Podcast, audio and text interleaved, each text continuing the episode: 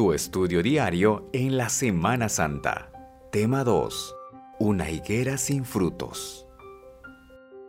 ¿Alguna vez se puso a pensar que algunas cosas no son lo que parecen ser? Las apariencias pueden engañar. ¿Cuántos de ustedes han visto Britain's Got Talent? Este programa tiene un palco de personas que llegan desde todos los rincones de las islas británicas para competir en una especie de show de talentos. Existen tres jueces que votan para decidir qué presentaciones seguirán a la siguiente fase.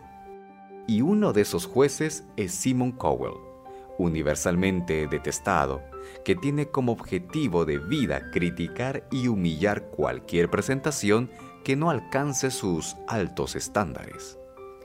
Varios meses atrás, una mujer escocesa de 47 años compitió en su show.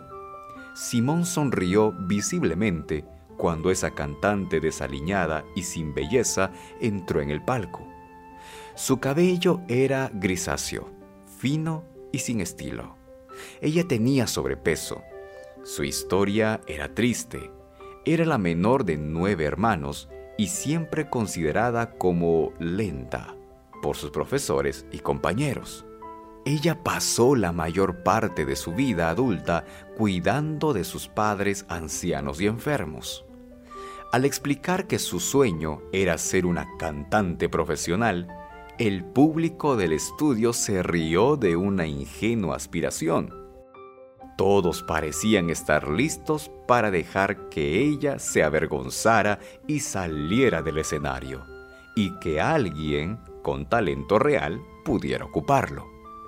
Pero lo que ellos vieron ese día fue esto. Busca en YouTube Susan Boyle. Las apariencias engañan, principalmente cuando el asunto es la vida espiritual. Hay personas que no exhiben su espiritualidad, y que en realidad poseen una íntima relación con Dios. Por otro lado, hay personas que aparentan ser muy espirituales, pero en realidad están vacías, son superficiales. Las apariencias pueden engañar. Hoy vamos a analizar dos actos aparentemente incomprensibles de Jesús vamos a analizar lo que estaba por detrás de la actitud de Jesús y cómo esas dos historias están relacionadas. Ambas lidian con el poder engañoso de las apariencias. La primera es la maldición que Jesús dio a una higuera y la segunda es la limpieza del templo cuando Jesús expulsó a los cambistas del templo y los llamó ladrones. La higuera infructífera. Para ello, lee Marcos capítulo 11 del verso 12 al 14 y del verso 20 al 21. Aquí encontramos un principio importante para la vida cristiana. Seguimos a Jesús cuando nos rehusamos a vivir por meras apariencias. El templo se había vuelto un hermoso árbol, lleno de hojas, pero sin frutos. Y esta es la situación de la vida espiritual de muchos usted canta dulce oración, pero permanece contento con cinco minutos de oraciones. Usted canta, vamos a dar el mensaje al mundo, y nunca invita a su vecino a las reuniones de iglesia. Usted canta, sublime gracia, pero tiene dudas sobre la salvación. Vean bien, las hojas incluso pueden impresionar a las personas a la distancia pero a menos que esas hojas estén produciendo frutos divinos en nuestras vidas, estas solo son una máscara para esconder la verdadera situación. El templo estéril.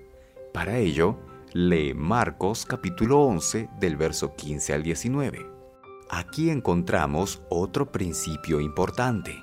Seguimos a Jesús cuando no permitimos que las cosas buenas tengan prioridad sobre nuestra devoción a Jesús. ¿Qué está tentado a amar más que a Jesús en su vida? ¿Su país? ¿Sus amigos? ¿Su estilo de vida? Ahora, usted puede extraer más enseñanzas sobre la fe en el libro de Marcos, el capítulo 11, del verso 22 al 25. Jesús nos llama a seguirlo, no para seguir un templo, una religión, una iglesia o una filosofía. Seguir a Jesucristo significa vivir una vida fructífera, una vida de fe en Él. Significa no contentarse con meras apariencias, sino dedicarse a una vida útil, productiva y espiritualmente fértil. Significa rehusarse a confiar en algo más que en Jesús, incluso en las cosas buenas de la vida. Y por sobre todo, significa vivir una vida de fe confiando en Él para todo. Descubre más en el sitio web adv.st slash restaurados en Cristo.